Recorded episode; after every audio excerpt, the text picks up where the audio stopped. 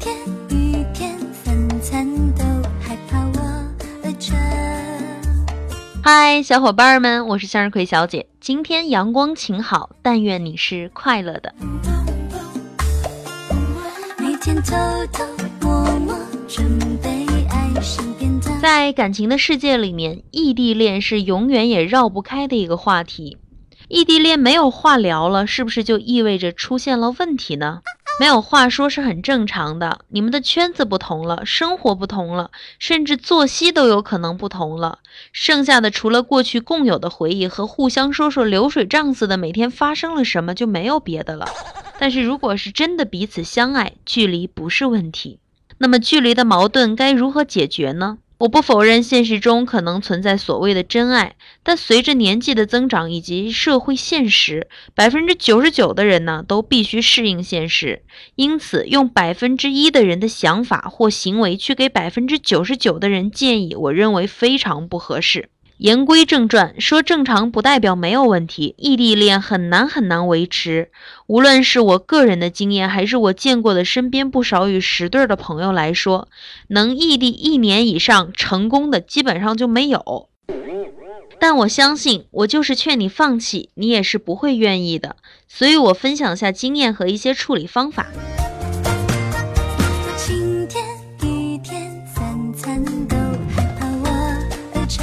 首先呢，可以考虑降低联系频率，活用各类联系手段。每天联系很甜蜜，但其实对两个人都是负担，需要新的话题，需要产生共鸣。如果不能，就会出现相反的负面效果。不如约定好，隔个两三天联系一次，或者不是每次都通过电话。我个人讨厌电话联系啊，因为电话联系没有缓冲，你们的反应都很直接，有时候很不好。如果双方都是敏感的人，就容易产生误解。现在有那么多的其他方式，微信啦、QQ 啦、邮件啦，甚至是书信，灵活运用不同联系方式。比如生活中有点什么新鲜事，随手微信即可；而邮件或者是书信，有时候会起到非常意想不到的效果。偶尔去对方所在地小聚，如果条件允许也是很好的，但不要刻意追求惊喜，有计划，有时候双方都会更好。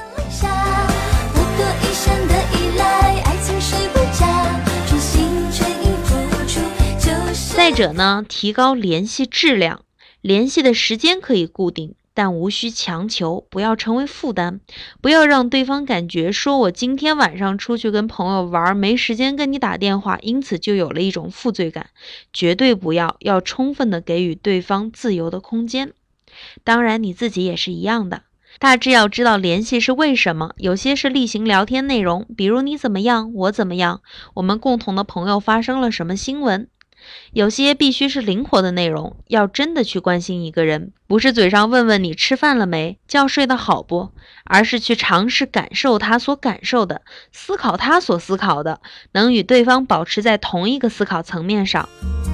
还喜欢充第三呢，要培养共同的兴趣。分隔两地，物理上的共同兴趣很难维持了，但仍然有很多东西可以去做，这会让你们的沟通变得丰富多彩。我抛砖引玉一下，比如电影、文学、音乐、美食、收藏等等。其实你听到这里，我相信这些就已经对你能有帮助了。但是爱情不可强求，也不必强求，谨记这一点。任何坎坷都难不倒你们。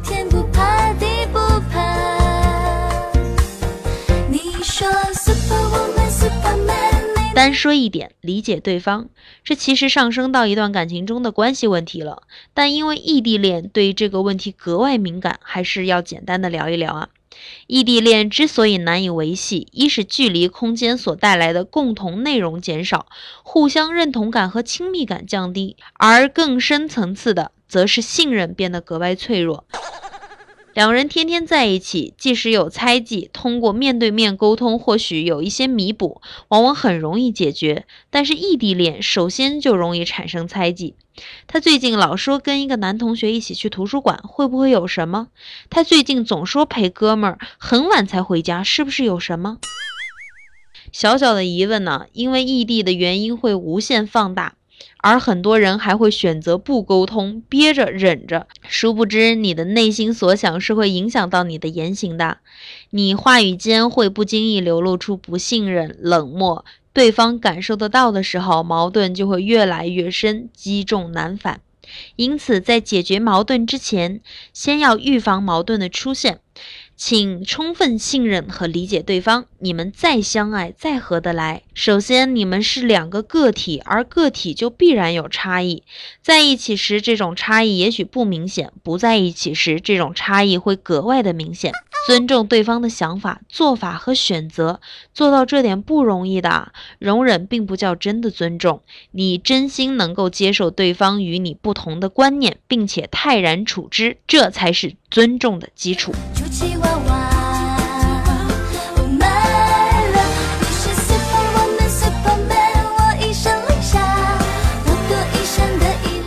一些疑问，请先设身处地的去考虑一下。我举个哥们儿的例子，他女友和他当初异国恋，他女友有一段时间总是下午四小时左右不接电话，或者是很慢才回电话或者信息。哥们儿觉得他一定是有什么问题了，因为那段时间不是上课时间，而女孩的解释是说在图书馆静音，有时候看书看入迷就没注意。过了一个月，我哥们儿受不了了，各种猜忌，信誓旦旦的跟我们说他一定是有别人了，还从侧面了解到了什么这女孩跟谁谁谁走得近之类了，中午一下课就跟什么男生走了，巴拉巴拉的。最后的结果，那个女孩为了这男孩生日时给他买一块好手表，默默的去打工了，每天四个小时。而那个所谓的男人是介绍给他这份工作，和他一起去打工的朋友。在男孩生日前，两个人分手了。我后来见到这个女孩，她说异地恋真的好难，从来没有想到我们的关系竟然如此脆弱。我吃下了太多半生不熟小脚的爱情。遇到问题时，请先冷静，不要去猜测。哪怕你真的想求证，请和对方求证，而不是去问一些身边的所谓很了解他的朋友。如果你们连面对面的勇气都没有，你们凭什么走完一生呢？